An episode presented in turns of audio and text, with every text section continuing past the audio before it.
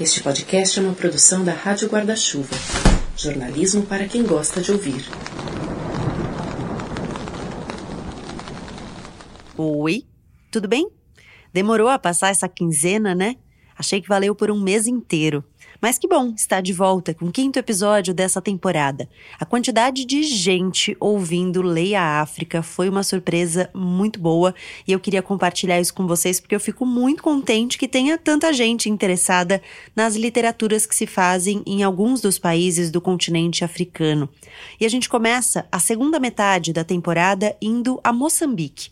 Apesar de alguns pedidos para que Mia Couto estivesse nessa sequência de episódios, eu acabei seguindo por outro caminho. É que o escritor já tem uma grande entrada, uma entrada relevante entre leitores e leitoras brasileiros. Tem obras dele até que já estão em listas de vestibular no país. E eu achei que seria muito bacana dar passagem a outros autores, nesse caso, uma autora, importantes que ainda que conhecidos não têm o mesmo espaço por enquanto, nas estantes brasileiras. Foi assim que Paulina Chesiane chegou para o episódio de hoje.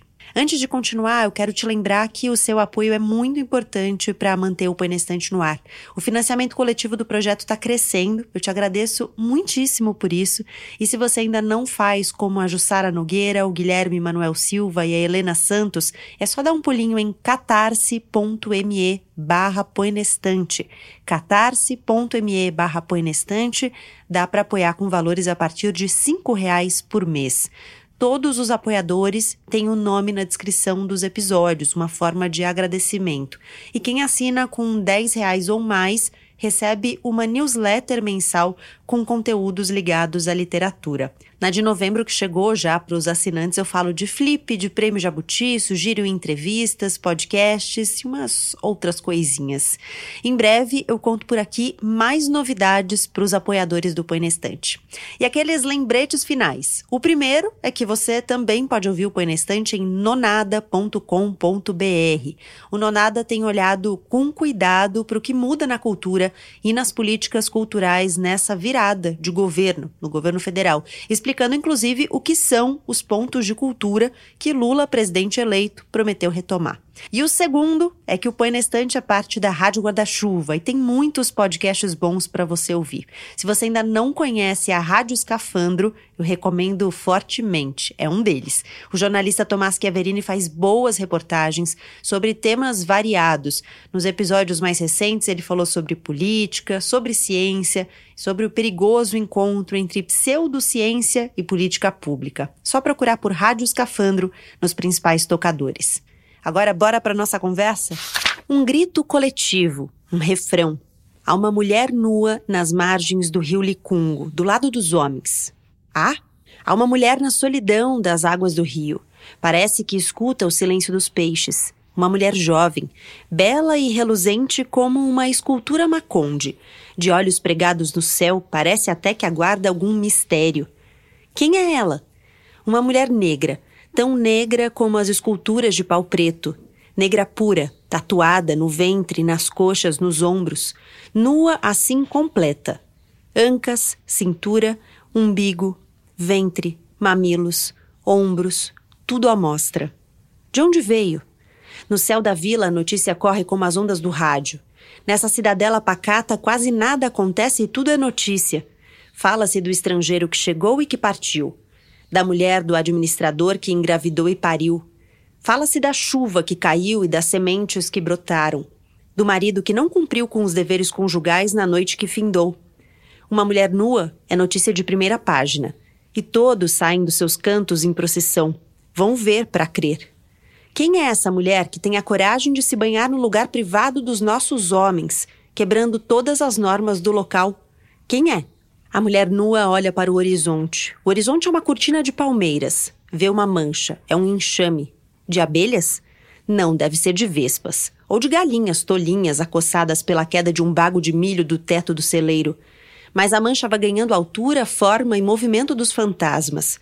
Uma mancha que levanta uma nuvem de pó, como uma manada furiosa pisando o solo seco.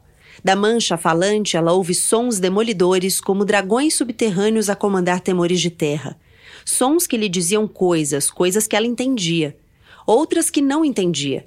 Sente cheiro de leite, ouve o choro de uma criança, Ah, afinal é um bando de mulheres zangadas. Não compreendia porque estavam ali. Não compreendia aquela procissão nem aquela zanga.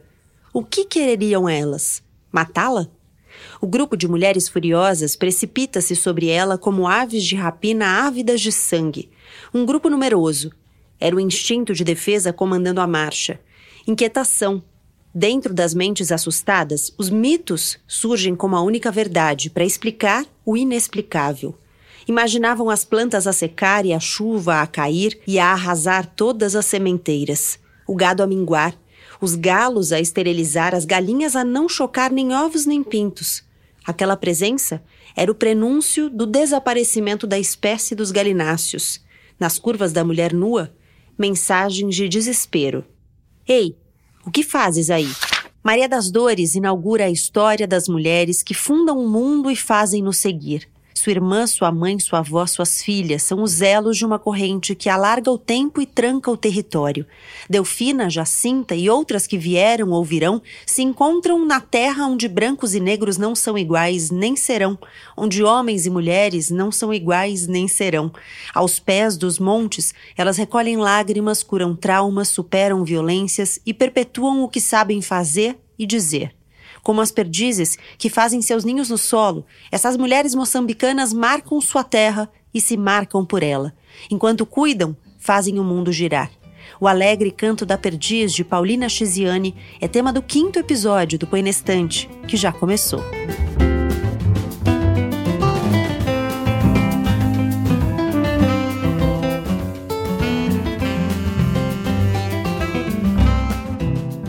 Bem-vinda, bem-vindo ao quinto episódio da temporada Leia África. Como sempre, você já sabe, estamos aqui, duas convidadas e eu, para falar sobre o mesmo livro. A ideia é que a gente troque impressões, ideias, questões que nasceram dessa mesma leitura a partir do nosso repertório, do nosso jeito de olhar para o mundo e para falar sobre o Alegre Canto da Perdiz de Paulina Chiziane. Eu convidei a Milene Parisi e a Soraya Roberta. Sejam muito bem-vindas, um prazer ter vocês aqui. Vou pedir pedir para que vocês contem, por favor, quem são vocês. Vamos na ordem alfabética. Milene, quem é você? Seja bem-vinda. Obrigada, Gabi. Oi para todos, para todas que estão nos ouvindo. Eu sou Milene, jornalista, trabalho há mais de 30 anos em TV e agora na pandemia, no meio da pandemia, comecei a escrever poesias e já são quase dois anos e não paro. É, a inspiração colou em mim e então eu não parei de escrever e tem sido um prazer enorme assim, essa descoberta da escrita, que era uma coisa que eu acho que estava gestada lá atrás, quando a Miranda era pequena, minha filha, que eu até tinha pensado em escrever um livro de histórias, que as histórias que eu inventava para ela, e acabou que a correria do dia a dia deixou isso adormecido, e agora na pandemia isso aflorou e eu tô tão feliz. Que bom, que bom. Fico muito contente. Acho que o mundo fica muito contente também de ter os seus escritos. Ai.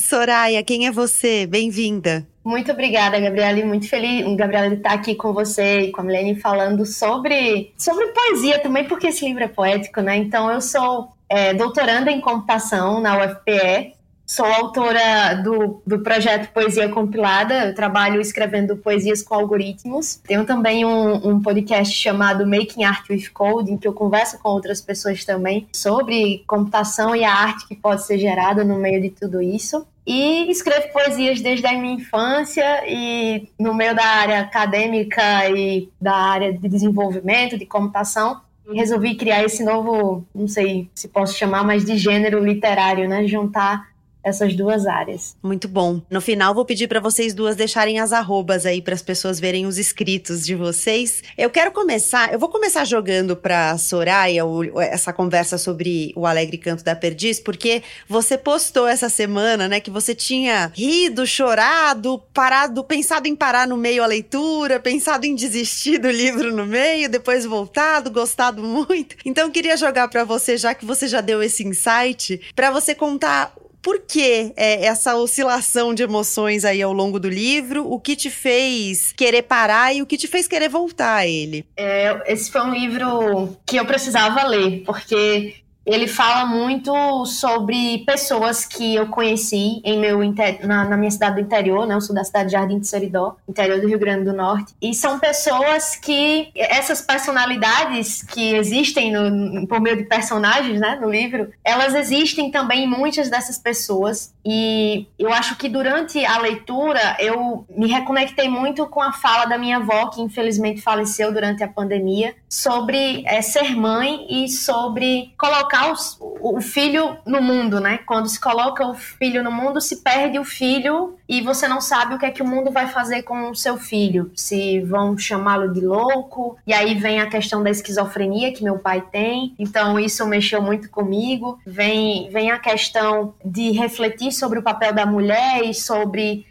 o perigo da história única que contam, que é o perigo da história única que contam sobre o Nordeste, sobre os nossos interiores, sobre o corpo da mulher, né? Eu acho que é muito forte esse chamado no, no livro, essa discussão sobre o que é valor sobre o corpo dessa mulher ser vendido também e isso ser normalizado, naturalizado, mas porque é um discurso que é de quem fala lá. Então a gente quando está de fora a gente não consegue entender o motivo e por que que isso é naturalizado. Então a gente coloca a nossa visão naquilo e acha mas isso não pode acontecer. Mas a gente não tá lá, a gente não vivencia, a gente não sabe o que é que aconteceu, o que é que acontece. Do mesmo jeito acontece com várias outras questões que, por vezes, algumas pessoas dizem ser culturais, ou por outras vezes, realmente, de fato, né, são, são questões problemáticas e que merecem ser discutidas sobre prostituição. Toca em, em pontos muito sensíveis, eu acho que em aspectos muito dolorosos ou aspectos que não conseguem ser verbalizados. Eu acho que a Xiziane ela consegue verbalizar isso do, do ser humano, sabe? Essa fala dessa mulher que a gente não conhece e que passa a conhecer, né, por meio do livro. Mi, antes de eu jogar para você, só para situar um pouco quem nos ouve e não lê o livro nessa história, né? Então o livro traz a história de várias mulheres e ele começa de uma maneira muito forte, porque ele começa com a história de uma dessas mulheres, que é a Maria das Dores. Ela tá andando perto de um rio, ela tá sem roupa e isso gera um incômodo, uma raiva nas pessoas que estão ali. Ela, ela é agredida, ela é violentada ali pelas pessoas que estão no entorno e aos poucos a gente vai conhecendo a história dela também a partir partir da história da família dela, então das outras mulheres que a rodeiam, né? A Delfina, que é a mãe dela, Serafina, que é a avó dela, Jacinta, Maria Jacinta, que é a irmã. Então todas essas histórias vão construindo uma rede ali que vai fazendo sentido. A gente vai construindo de pedacinho em pedacinho, né? Tem uma, uma coisa que a Xiziane sempre diz, e isso tá até na quarta capa do livro, que ela fala que ela não é uma romancista, né? Que ela foi a primeira mulher moçambicana a escrever um romance, mas que na verdade ela é uma contadora de histórias e não uma romancista. Acho que nesse livro isso fica muito claro, né? Porque ela vai juntando essas histórias dessas mulheres e todas essas histórias vão gerar uma história maior. E aí jogando para você, Milene, você também teve essa oscilação de emoções assim na leitura? Olha, para mim foi uma leitura doída, foi uma leitura, mas ao mesmo tempo tem momentos muito belos. Na hora que você ouve as histórias dos Montes Namuli, né, da Zambésia, da criação do mundo segundo as crenças deles, né, dos moçambicanos, o conto oral em volta da fogueira, que é o que a Xiziane fala, né, que muito do que ela constrói é a partir disso, né. É, eu como mãe, nossa, para mim teve momentos que eu parava a leitura e meu olho lacrimejava, né.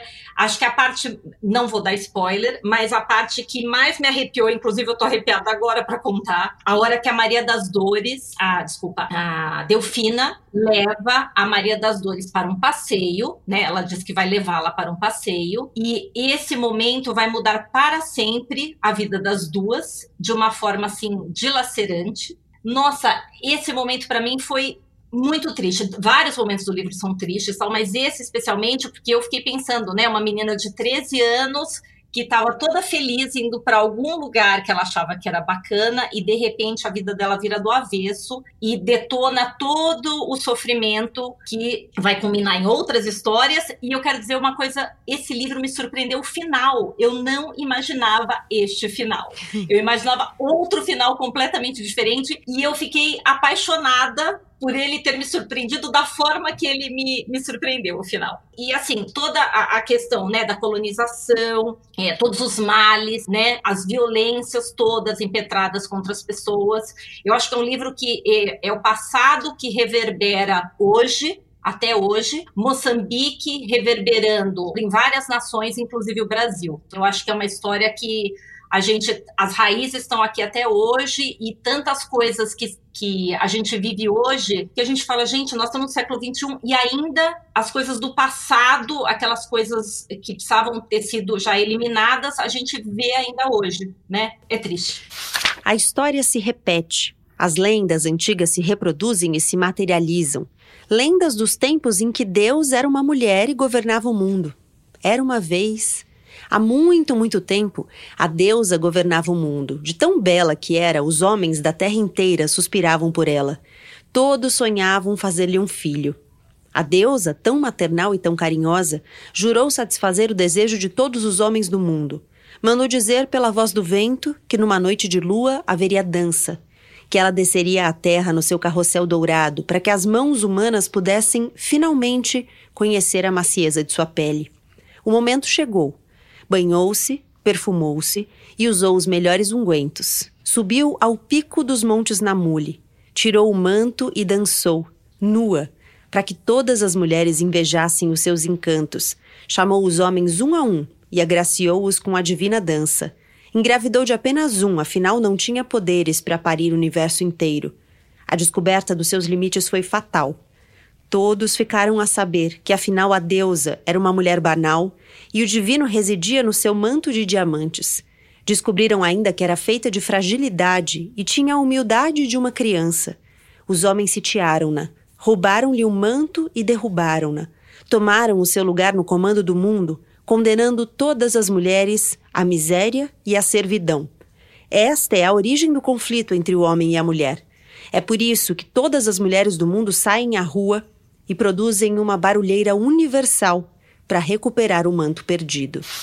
É um livro que vai falar muito de origem, né? Da origem de muitas coisas. Então, da origem de um povo, da origem das mulheres e da origem do mundo. Então, tem uma coisa, acho que é muito bonita quando você lembra dos mitos fundadores, né? Que ela vai resgatar, os mitos matriciais, assim, né? Como ela vai contar de um mundo nascendo e de os montes que ficam na Zambésia, que é uma província da região central de Moçambique, serem meio que o umbigo do mundo, né? O mundo ter nascido nascido ali. Então é muito bonito como ela vai narrar esses mitos fundadores e tal. Por outro lado, tem uma coisa dilacerante que é essa fundação social em violência, né? Então é, tem um momento em que ela vai dizer, assim, com todas as letras, e, e é engraçado, né? Porque ela consegue dizer um negócio horroroso e completamente brutal, mas de um jeito muito bonito. O jeito que ela coloca, ela escolhe palavras bonitas para dizer de algo brutal. O que ela vai dizer, no fim das contas, é: é um povo fundado no estupro, nascido dos estupros. E aí o que ela vai dizer é: aquelas mulheres com sementes de seus violadores carregando uma nova geração, e essa geração somos nós, esse povo somos nós, somos nós esses frutos desse estupro. E nisso há uma conexão, mais uma, né, com o Brasil também muito profunda, que é nós também aqui no Brasil somos um país fundado no estupro e nos estupros, né? Exatamente. E uma coisa também que me chamou a atenção, quando a Delfina vai levar o José dos Montes para a mãe conhecer a Serafina, ela, num certo momento, diz. O José dos Montes é um dos, um dos homens com quem ela se relaciona, né? Ela se relaciona com dois homens, um branco e um negro. Isso. E aí ela vai levar para Serafina, para a mãe dela, e a mãe dela ali relata angústia de pensar numa gravidez, o que aquele filho vai sofrer de violência, se for um filho homem, principalmente, né? Que vai lá ter que trabalhar de sol a sol nas plantações, né? Não vai ter futuro, ou vai virar um cipai, um, né, um assimilado e tal. E aí, há pouco tempo saiu na Folha uma matéria, era uma tese de uma professora, acho que da UNB, se não me engano, que ela falava que as mulheres negras no Brasil estão evitando ter filhos porque elas não querem pensar na violência que essas crianças crianças podem vir a sofrer. Gente, isso é surreal a gente pensar nisso hoje em dia, né? como isso acontece ainda. E, e, eu acho que quando vai nascer mulher, né, quando fala nascer homem, é, tem esse destino, e nascer mulher também tem esse outro destino, que no caso seria o quê? A não, mas pelo menos ela pode ter a possibilidade de se casar com um homem branco e embranquecer e tornar pelo menos mestiço, para não ficar tudo preto aqui, porque precisamos é, trazer essa branquitude para nossa família, né? Misturar esses sobrenomes, misturar essas faces. É muito forte isso também. Na vida, nada é princípio, nada é fim. Tudo é continuidade. Mas tudo começou no dia em que o pai negro partiu para não mais voltar. Tudo começou quando o pai branco amou a sua mãe. Tudo começou quando nasceu a sua irmã mulata. Tudo começou quando a sua mãe vendeu a sua virgindade para melhorar o negócio de pão. Tudo começou com uma relação que envolvia sexo e amargura, filhos e fuga, torpor e ausência, escalada de uma montanha, soldados brancos na defesa do Império de Portugal, dinheiro e virgindade, magia, fortuna, lembra-se de tudo, da terra e do mundo, onde a cultura dita normas sobre homens e mulheres, onde o dinheiro vale mais que a vida, onde o mulato vale mais que o negro e o branco vale mais que todos eles, onde a cor e o sexo determinam o estatuto de um ser humano, onde o amor é abstração poética e a vida se tece com malhas de ódio. A imagem do marido é a fórmula de amargura, não quer recordá-la. A mãe é a fórmula de traição, nem quer revivê-la. A família era uma constelação de pretos, brancos, mulatos à mistura, baseada em hierarquias e falsas grandezas. Por isso fugiu de tudo e aprendeu os segredos da solidão, a sorrir à brisa, conversar com o vento e a beijar as estrelas um outro tópico. Todo livro, quando eu vou ler assim, eu observo, eu procuro observar se na fala da, da pessoa que está escrevendo tem alguma coisa da computação da tecnologia, talvez por causa da minha área. E eu encontrei inúmeras citações dela falando aqui no livro sobre tecnologia. Ela cita, parecem com files de arquivos de computador, e depois fala sobre a tecnologia da, das canoas que as mulheres produziam. Então, assim, é, eu, eu, acho bem interessante isso porque é uma linguagem bem contemporânea, né? bem do que a gente tem hoje, sendo inserido numa narrativa que se discute sobre o mito que se discute sobre a origem das coisas. Então, traz também essa, essa questão à tona de onde estamos. Dá para ver, assim, bem a fala dela, onde estamos hoje, mas é, tentando narrar essa história de antigamente, no, no passado, né? E de pensar que, assim, a gente normalmente, quando a gente pensa em tecnologia, a gente atribui a palavra, a essa palavra, uma coisa estritamente, sei lá, virtual, é, computadorizada, quando, na verdade, as tecnologias são várias, né? As que nos fizeram Exatamente. e quebra e quebra justamente essa, essa concepção de, de, tecnologia. Essa ideia de tecnologia como a gente conhece hoje, ela é muito pós-guerra, é muito guerra, porque começaram a fazer os computadores e tal. Mas é, esse conceito de tecnologia em tudo é tecnologia. Os nossos óculos são tecnologia, porque nos permitem enxergar um pouco melhor ali do que se a gente tirar ele eu não consigo ver, porque tem o miopia e astigmatismo. Uma caneta, ela, me, ela é uma tecnologia porque faz a extensão da minha mão, do meu braço, porque ela tem uma tinta e ela permite fazer determinadas coisas. Então, esse conceito de tecnologia que a gente tem hoje ele é muito desse pós-guerra e muito dessa ideia de, da computação no nosso meio. Então, por isso que quando a gente se refere à tecnologia, a gente nunca pensa no analógico, né, na extensão, mas é isso também. Faz todo sentido. No dia em que José segurou a primeira espingarda, chorou. A sensação gélida do metal percorreu-lhe o corpo, o coração amoleceu e ele agitou-se como uma criança. Essa espingarda faz-me lembrar os amigos mortos, o meu pai. Faz-me lembrar as lágrimas da minha mãe. Eu não queria esta arma, nem esse punhal, nem essa farda ridícula de cidadão de segunda classe. O amor é a minha única ambição e também o sossego. Queria contentar-me com migalhas da vida, como os pássaros bicando grãos de farelo. Como é que cheguei a este ponto? Como? Ó oh, Deus que me faz homem, como poderei eu ferir a alma do meu povo? Serei eu, com esta arma, conduzir as filas dos escravos para o porto, para a deportação, para as terras que eu jamais irei conhecer. Olha para si, para o seu novo fardamento de caque com botões de prata que combinam com o relógio e o cinturão de couro. No peito a estrela de cobre. As rédeas da nova paixão galoparam-no e venceram. Abandonei o meu ninho, saí da órbita das coisas comuns, estou longe da minha terra, do pai e da mãe, empurrado pelo poder metálico dessas armas. acaba de compreender a real amplitude de sua nova condição. Medita sobre as mudanças que se operam na sua vida e prepara a mente para o grande encontro. Chegou a sua hora. O exército da traição e da morte ganhou mais um, que vai eliminar da vida todos os pontos vitais. Vai tornar-se inimigo de si próprio, olhar para a própria raça como um tormento, matar homens e proteger o palmar.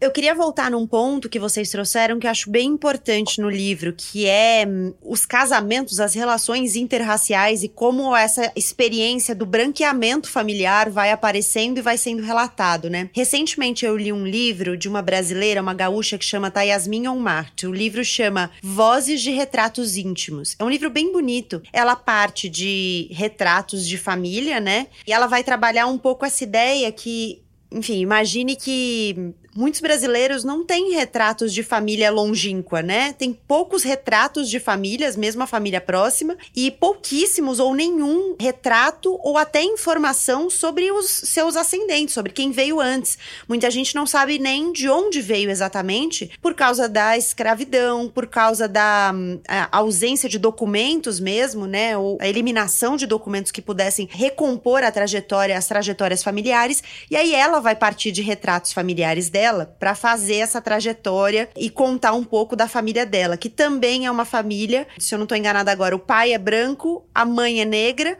e ela e o pai é branco de ascendência alemã, ele é um descendente de alemães que veio ao Brasil e ela vai contando dessa trajetória desse cruzamento. E ela vai contando dessa experiência de começar a sentir o racismo dentro de casa, de como os apelidos, o tratamento em, de acordo com o tom da pele era diferente e tudo mais. E nesse livro da Paulina Chiziane que a gente leu, isso aparece também. De uma forma gritante. Isso aparece de uma forma gritante, né? Muito, né? porque há um abismo, né, no tratamento que é a Delfina oferece aos filhos com um dos Sim. pais, o pai negro, então os filhos de pele escura, e os filhos que foram branqueados, digamos assim, que a autora vai chamar de mulatos, né? Ela usa esse nome no, no livro. Os, os filhos mais brancos são os filhos que precisam estudar, precisam, porque tem possibilidades tem, enfim, uma projeção aí para eles, um plano de futuro. E os filhos mais pretos são os filhos que precisam trabalhar, que vão ser explorados de várias maneiras. Então é, é muito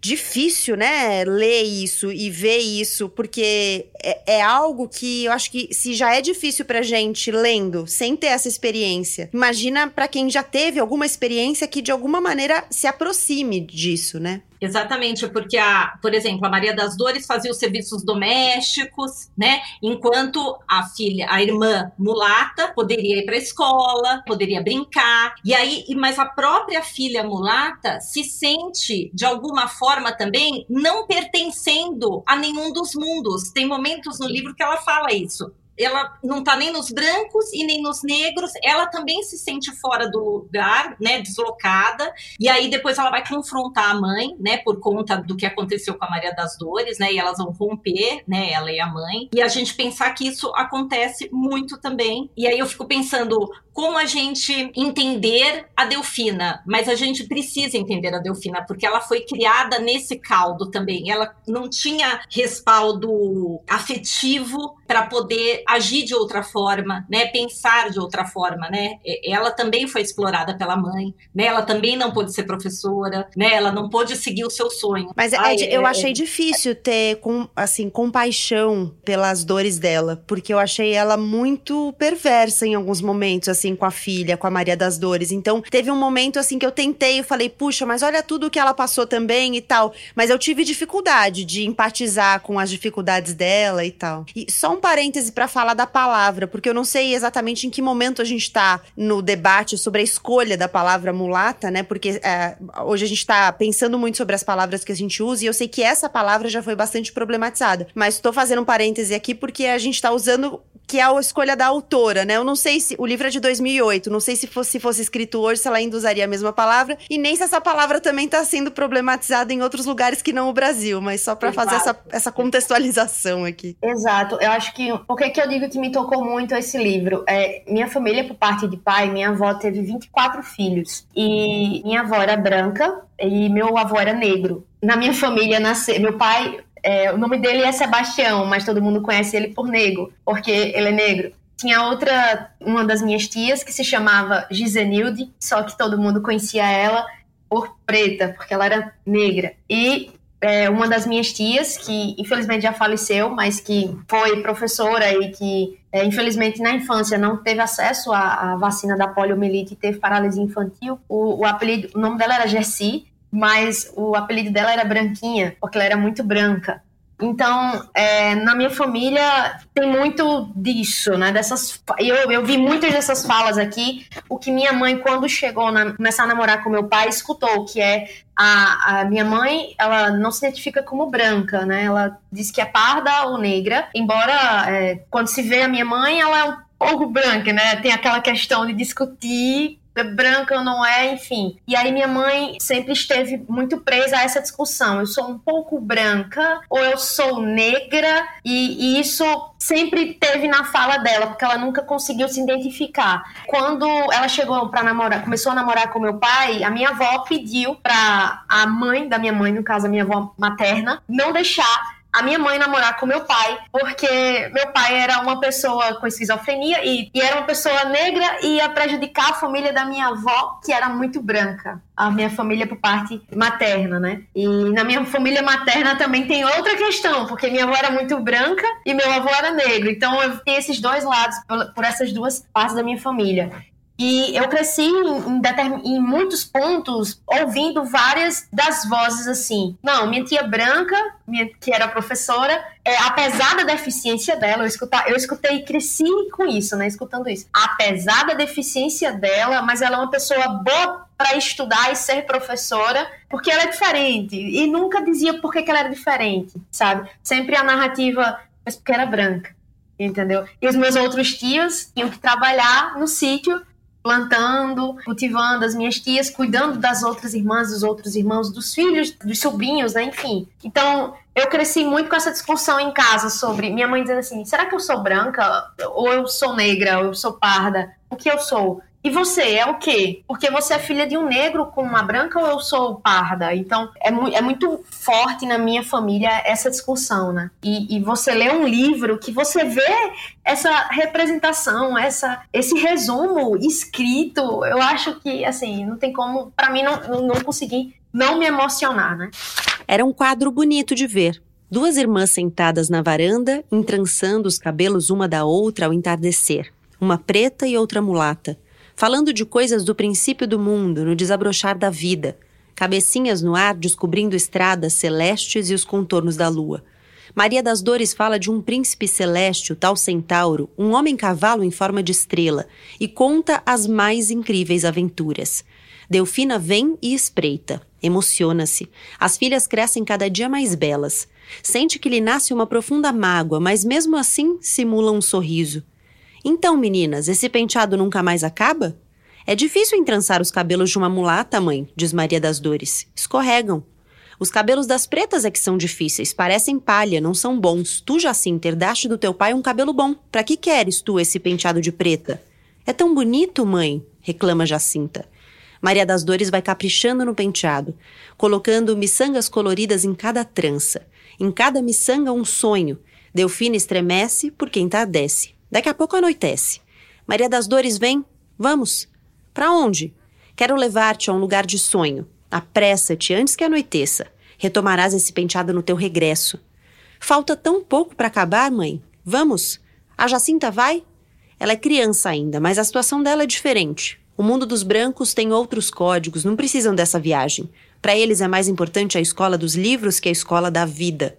Mãe e filha metem-se no carreiro, arrefecido pelo entardecer. Caminham com passos apressados para chegarem antes que seja tarde, antes que a consciência mude o percurso das coisas, antes que a noite e os sonhos lhes tragam novas respostas tem uma coisa, né, que eu acho simbólico, que é o nome escolhido para a personagem inaugural do livro, né? Ela é a Maria das Dores. E assim, eu acho que esse nome ele vai resumir muito do que o livro vai trazer, porque assim, Maria é um nome singular, Dores é um nome que está no plural, e Maria é um nome é o nome da Virgem, né? É o nome da mãe. É o nome da mãe que está no nosso imaginário ali como a mãe principal. E, e, e, a questão da maternidade é algo que vai aparecer de maneira muito forte no livro, assim como a questão das dores das mulheres. Então eu acho muito simbólico o nome que ela escolhe para essa personagem, que é a primeira que vai aparecer no livro, é a que você vai conhecer logo de cara. E mais uma vez, eu, eu quero muito exaltar aqui a forma do livro, porque ela constrói uma prosa poética com uma escolha de palavras muito delicada, em que ela vai narrar brutalidades desde a primeira página, só que você vai achando o livro bonito, não o que acontece, né? Mas o livro bonito, ela consegue construir aquilo. Eu fiquei muito impressionada com a habilidade dela ali com as palavras. Eu saí do livro muito impactada pela história e pela forma, assim. Fiquei muito. Sabe aquele livro que fica em você? Que você fica ressoando algumas coisas assim? É, eu, eu, até brinquei comentando aqui em casa, eu falei assim, o, o, podcast põe na estante. Esse livro merece estar na estante, né? Porque é escrito de uma forma muito bonita. Eu anotei uma frase que eu achei muito bonita, que é longe a distância entre o teu percurso e o teu cordão umbilical. E assim, e além dessa, tem milhões de frases que eu falei, nossa, eu gostaria de ter escrito isso. Exatamente, acho que pelo que você comentou, Gabi, é a delicadeza, é a forma da construção, um, uma evolução de palavras assim que vai te dando, em meio a toda aquela desgraça, né? Às vezes você tem um quentinho no coração, assim, né? Pela forma como ela vai é, desenrolando todas as, as histórias ali entrelaçadas. É, é, belíssimo. Tem algumas passagens no livro, né, que fala sobre o choro, sobre a lágrima, ou sobre a expressão. Como é que uma mulher negra se expressa? Acho que diz muito sobre isso. Não está escrito, mas em vários momentos do livro fala muito sobre essa expressão. Então, é, acho que o José dos Montes ele, ele fala que olha esse choro parece com o choro da minha mãe. Essa voz que está aí entoando, entoando é a voz da minha mãe. E, e até a autora ela coloca assim Serafina escolhe o mais romântico do menu dos prantos né, com diferentes sons tonalidades suaves e graves de brisa e, e tempestade só queria felicidade e segurança para a sua Delfina né que quando é quando Delfina chega para a mãe e diz ah, vamos casar ele é negro e eu vamos casar e aí é, é, muito forte isso também, né? O do desespero, a desilusão ali de querer uma vida diferente para a filha e não vai ter, né? Tem uma coisa do, desses personagens homens que entram, né? Que eles vão trazer um pouco, eu acho que de maneira um pouco mais concreta, a, a figura das guerras da colonização que estão colocadas na história, porque eles vão passar por essas guerras, né? Combater na guerrilha, depois voltar, reencontrar a família e tudo mais. Então, eu acho que eles vão trazendo algumas coisas que aparecem de, de maneira bastante forte no livro da colonização, da herança da colonização, mas também das lutas que se travam depois. E, e, eu gosto como os cenários que ela constrói, né? O livro a gente falou se passa na Zambésia, né? Que é esse espaço, essa província na região central de Moçambique, onde a própria autora vive, inclusive.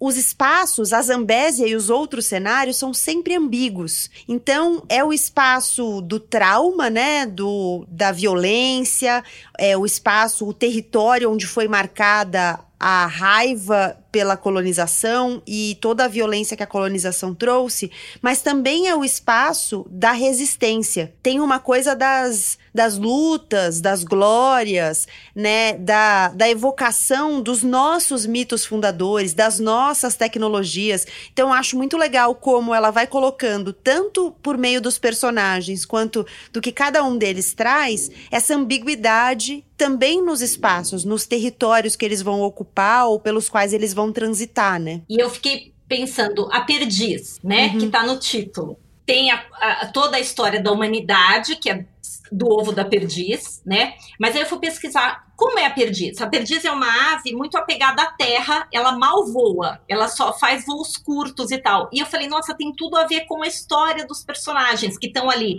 apegados à terra. A terra para eles é a vida deles, né? É a luta deles, é o sofrimento deles, é o sangue deles, né? E eles a própria Delfina, ela consegue alçar voos, mas os voos são rasantes não vou, enfim, não vou falar do final para não dar o, o spoiler, eu também peço spoiler, mas eu achei muito bacana também ela ter usado a perdiz, né, no título, e aí, e, e também ele, a, a, ave permeia o livro, e aí você vai pesquisar, tem tudo a ver, né? Eu fui pesquisar também sobre a perdiz, eu vi essa história da terra, achei muito interessante, que até o ninho, né, até ela faz na terra, mas teve uma coisa que me chamou a atenção nessa pesquisa sobre as perdizes, que é, é uma das características é que tem muitas diferenças entre os machos e as fêmeas da espécie. Então isso eu achei também que tem isso. tudo a ver com a história. Tem tudo a ver com a história. a tarde era amena. Até as perdizes repousavam as vozes depois da refeição do meio-dia. Os homens e as jiboias no natural gesto de preguiça, rebolando nas sombras para digerir o repasto do dia. O médico faz o maior esforço do mundo e dá um passeio digestivo ao caminho da clínica onde os doentes o esperam. Vê Maria das Dores sentada à beira da estrada, de cócoras, ausente. Um sentimento de inveja o assola. Um suspiro mudo se solta, mas quem me dera ser como ela? A deriva e sem compromisso. Dormir e acordar sem ninguém que a espere. Eternamente parada no relógio do tempo. Não será isso felicidade? Boa tarde, Maria. Bom dia. Já não é bom dia, passa do meio-dia. O dia tem 24 horas, doutor. Bom dia. Ah, sim, tens toda a razão, mas mesmo assim. Boa tarde, Maria. Uma resposta mecânica, natural e autêntica, sem aquelas vênias nem salamaleques hipócritas com que o povo saúda um doutor. O médico fica surpreendido. Detém-se um instante, porque as palavras da louca se revestem de algum mistério, provocam interrogações e exigem respostas, e o médico não tem tempo para conversar convida a segui-lo. Que fazes tu aí? Nada. Não queres vir comigo? Para onde? Acompanha-me neste passeio até a clínica, não é longe, é ali naquela subida.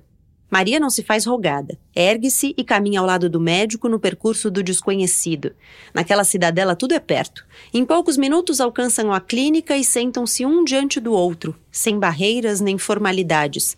As imagens da vida fixam-se quando não se espera. Apenas acontecem, Basta os olhos registrarem na objetiva imagens esquecidas no tempo, falando de nada ou de alguma coisa, inconscientes da importância daquele encontro na vida dele e dela. Diz-me o teu nome, Maria. Meu nome? Ela fica em silêncio. A máscara das sombras brinca naqueles olhos porque a mente viajou para outras galáxias. Para ela se reencontrar num todo, terá que subir ao alto dos céus, caminhando muitos anos-luz até lá, com andas de bambu e escadas de pau. Mas eu sou Maria. Só? Sim.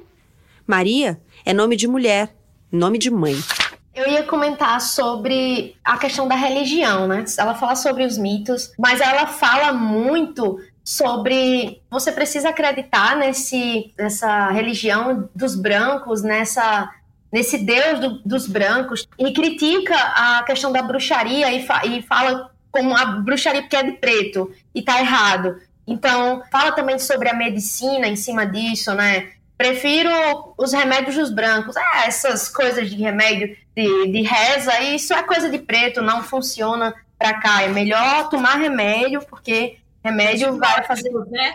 É, é um antibiótico, vai fazer efeito. E, e, esse, e essa reza, ela não, não faz efeito, não. E tem uma coisa legal nisso, né? Porque ela desloca o nosso olhar de uma maneira muito interessante. Essa atribuição de exotismo que tantas vezes a gente faz, né, a outras religiões ou a religiões de matrizes africanas que, ainda que sejam praticadas aqui, a gente olha com um certo olhar exótico, né, como se fosse exótico e tal. Essa atribuição, ela faz ao, a, a prática da religião dos brancos, né, ao catolicismo e tal.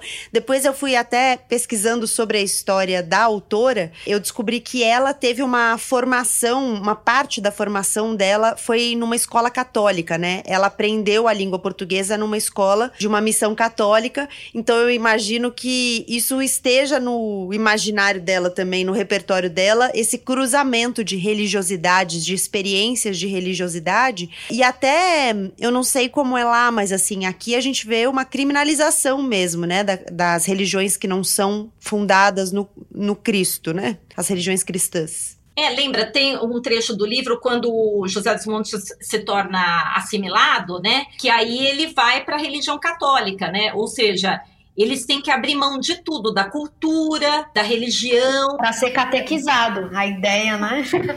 Do falar, né, da, das línguas que eles falam, tudo para ficar as, como se fossem os brancos, né, que estão ali colonizando. Quer dizer, você tritura a sua cultura, toda a sua história para se tornar uma coisa que você não é, né? Por, porque o, o opressor te obriga a, né? É, é, nossa, é chocante, né? E é, voltando no, no, ponto sobre questão do corpo da mulher, né? Tem um trecho que ela fala: toda preta virgem sonha em inaugurar-se sexualmente com um branco para se sentir honrada, né? É um prêmio. Porque se, se for com, com um preto é uma desonra. E, e isso é, é muito forte também, sabe? Uma dor antiga regressa e pôs-a suavemente no ventre de Serafina. A mesma dor que se prolonga desde o nascer do mundo, quando os filhos abandonam o ventre, abandonam os braços, abandonam a casa, abandonam a terra. Porque viver é chegar e partir. O que é o amor para a mulher negra, Delfina? Diz-me, o que é o amor na nossa terra, onde as mulheres se casam por encomenda e na adolescência? Diz-me o que é o amor para a mulher violada a caminho da fonte por um soldado, um marinheiro, um condenado. As histórias de paixão são para quem pode sonhar. A mulher negra não brinca com bonecas, mas com bebês de verdade, a partir de 12 anos.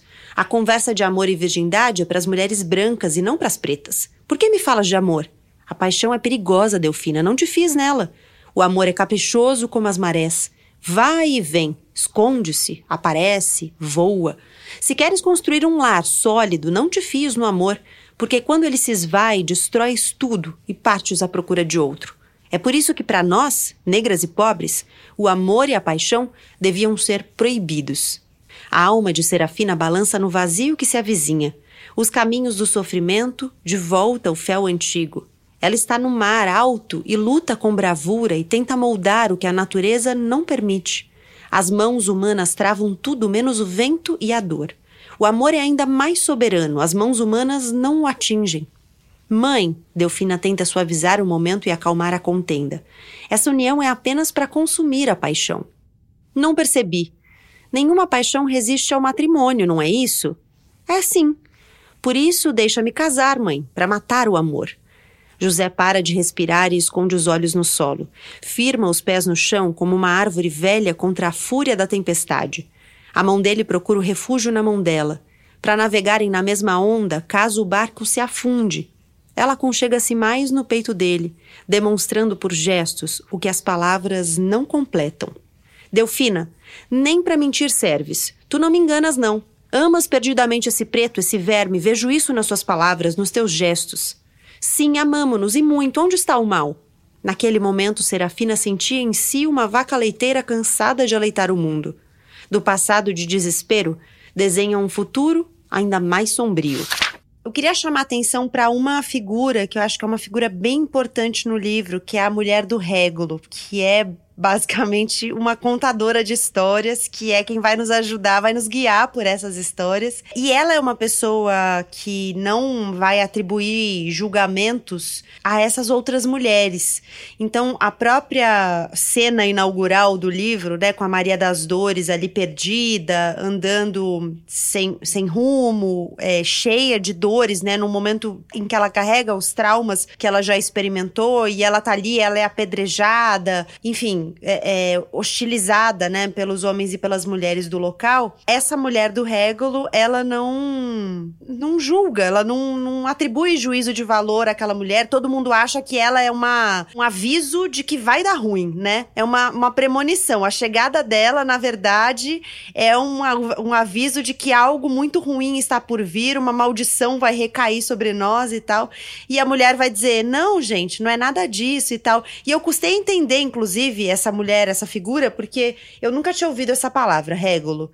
Aí fui lá eu pesquisar o que era Régulo. Aí descobri que é um rei jovem. Essa mulher. E ela, ela parece meio abruptamente, às vezes, na história, né? Porque a história tem uma pegada quase de um realismo fantástico, assim. Vai misturar realidade e fantasia, misticismo e tal. Então tem algumas coisas que tem hora que eu voltava e falava assim: será que isso tá acontecendo? Será que alguém tá imaginando? Será que ela voltou no tempo? E como não é cronológico, né? A coisa vai voltando na história de uma mulher, depois tá na da outra e tal, até você se situar situar ali demora um pouquinho, mas de qualquer maneira, acho essa uma figura importante, porque ela vai carregar o poder das histórias e ela consegue contar essas histórias de uma maneira que honre a memória dessas mulheres. É, ela resgata a ancestralidade, né? Eu acho que é, que é bacana isso, né? Ela, a força das mulheres, a persistência, a luta, enfim, é, ela vai dar um outro juízo para essa mulher que é vista como louca, enfim, né? É, ela vai dar um. É, é um outro valor mesmo, é isso. E eu acho que coloca muito essa narrativa na, na e também a, na psicologia da mulher. É, é, um, é um livro todo centrado no que a mulher sente, no que a mulher. O homem ele é meio que secundário no livro. É sempre a opinião da mulher sobre o homem. Que é, também por ela ser mulher, por, escre por, por ser uma escrita né, de, de uma mulher, também tem isso, porque é diferente de outras narrativas que você escuta muito a fala do homem sobre a mulher, principalmente quando é um homem que escreve. E aí, quando você vê é, esse posicionamento, eu acho que ela, ela coloca também a fala dela ali naquelas personagens, o que, que ela queria dizer, né?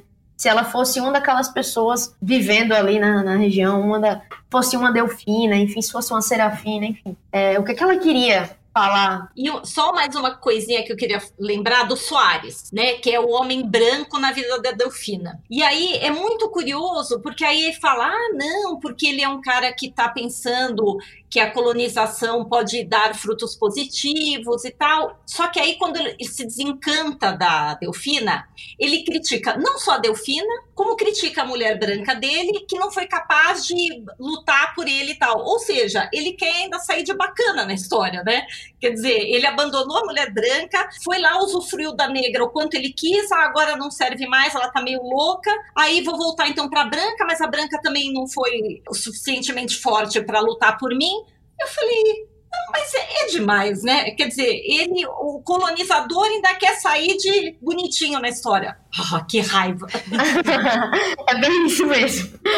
É, e, a, e você falou, né, aproveitando aí o gancho da, das mulheres na vida dele, e dele ser mais, mais um homem na vida da Delfina, a questão da poligamia é algo que aparece bastante na obra da Paulina Chiziane, né? O romance dela, que talvez tenha ficado mais conhecido, que foi muito premiado, chama Niquete, Uma História de Poligamia. É o livro, talvez, dela que a lançou ao mundo, assim, o que a fez ficar um pouco mais conhecida em outros países, começar a ser traduzida e tal. O Alegre Canto da Perdiz é de 2008 já, né? Um pouco mais recente. E aí ela já estava premiada, ela, ela, ela é super premiada, né? A primeira mulher africana a ganhar o prêmio Camões foi ela, que é principal, o principal prêmio concedido a escritores de língua portuguesa entregue pelos governos de Brasil e de Portugal, né? Então, é, é só para lembrar que essa história da poligamia é algo que aparece na obra dela.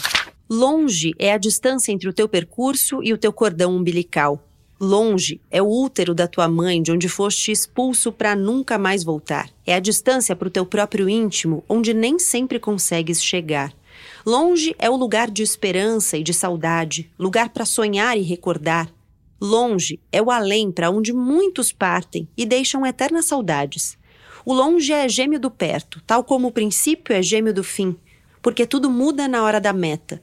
O ali será aqui na hora da chegada, o futuro será presente, o amanhã será hoje. De onde viemos nós? Aguarda a resposta que não vem e afirma. Éramos de Monomotapa, de Xangamiri, de Macombe, de Cupula, nas velhas auroras. O poder era nosso. Lembram-se desses tempos, minha gente? Não, não conhecem, ninguém se lembrou de vos contar, vocês são jovens ainda. Unimo-nos aos Xanganes, aos Nigunes, aos Nidaus, Nhanjas, Cenas, Guerreamo-nos e reconciliamo-nos. Fomos invadidos pelos árabes, guerreados pelos holandeses, portugueses. Lutamos. As guerras dos portugueses foram mais fortes e corremos de um lado para o outro, enquanto os barcos dos negreiros transportavam escravos por os quatro cantos do mundo. Vieram novas guerras, de pretos contra brancos e pretos contra pretos. Durante o dia, os invasores matavam tudo, mas faziam amor na pausa dos combates. Vinham com os corações cheios de ódio mas bebiam água de coco e ficavam mansos, e o ódio se transformava em amor. As mulheres se parecem com coco, não acham? As mulheres violadas choravam as dores do infortúnio com sementes no ventre e deram à luz uma nova nação. Os invasores destruíram os nossos templos, nossos deuses, nossa língua, mas com eles construímos uma nova língua, uma nova raça. Essa raça somos nós. O Alegre Canto da Perdiz, de Paulina Chiziane, é publicado aqui no Brasil pela editora Dublinense, tem 334 páginas. Queria agradecer demais a presença da Milene e da Soraya. Muito obrigada por terem topado essa leitura, terem topado essa conversa. Foi um prazer ouvi-las. Fico muito contente com essa troca e queria pedir para que vocês deixem aí os espaços então para as pessoas conhecerem o que vocês escrevem, conhecerem vocês, o que vocês quiserem deixar de redes, caminhos aí para as pessoas chegarem. Bom, eu quero dizer que foi maravilhoso participar, conhecer a Soraya, rever Gabi e falar de um livro tão bacana e tão importante que todos leiam, que vale muito a pena. E vocês podem encontrar as minhas poesias no Instagram, é, arroba escritos underline virtuais. Vai ser um prazer se vocês quiserem ler minhas poesias e ver as fotografias, que a maioria das poesias tem fotos, então vai ser um prazer tê-los comigo lá.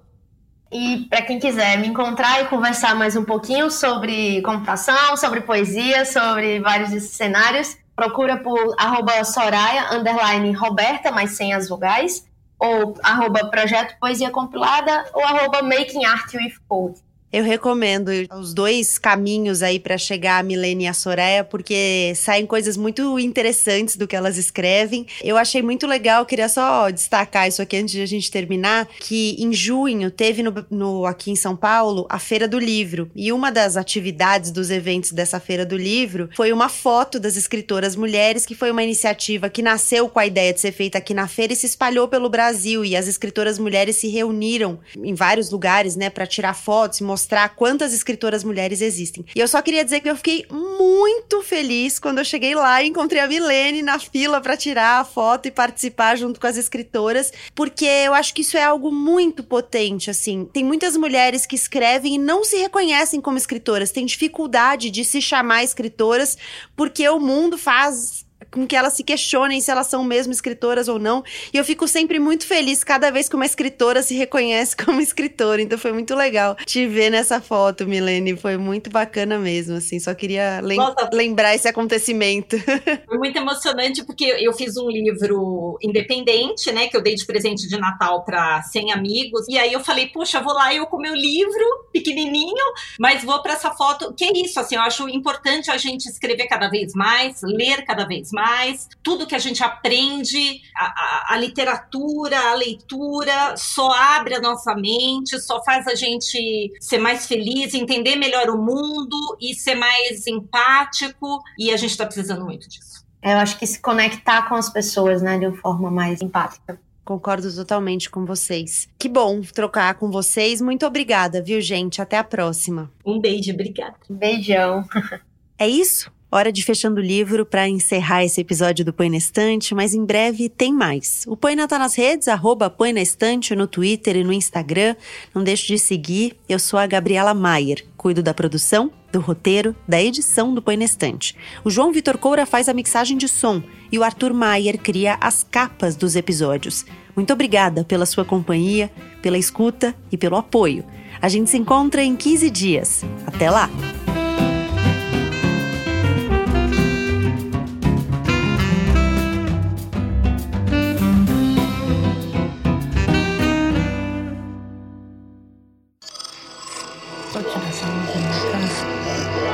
Esse podcast é, é apresentado por b9.com.br.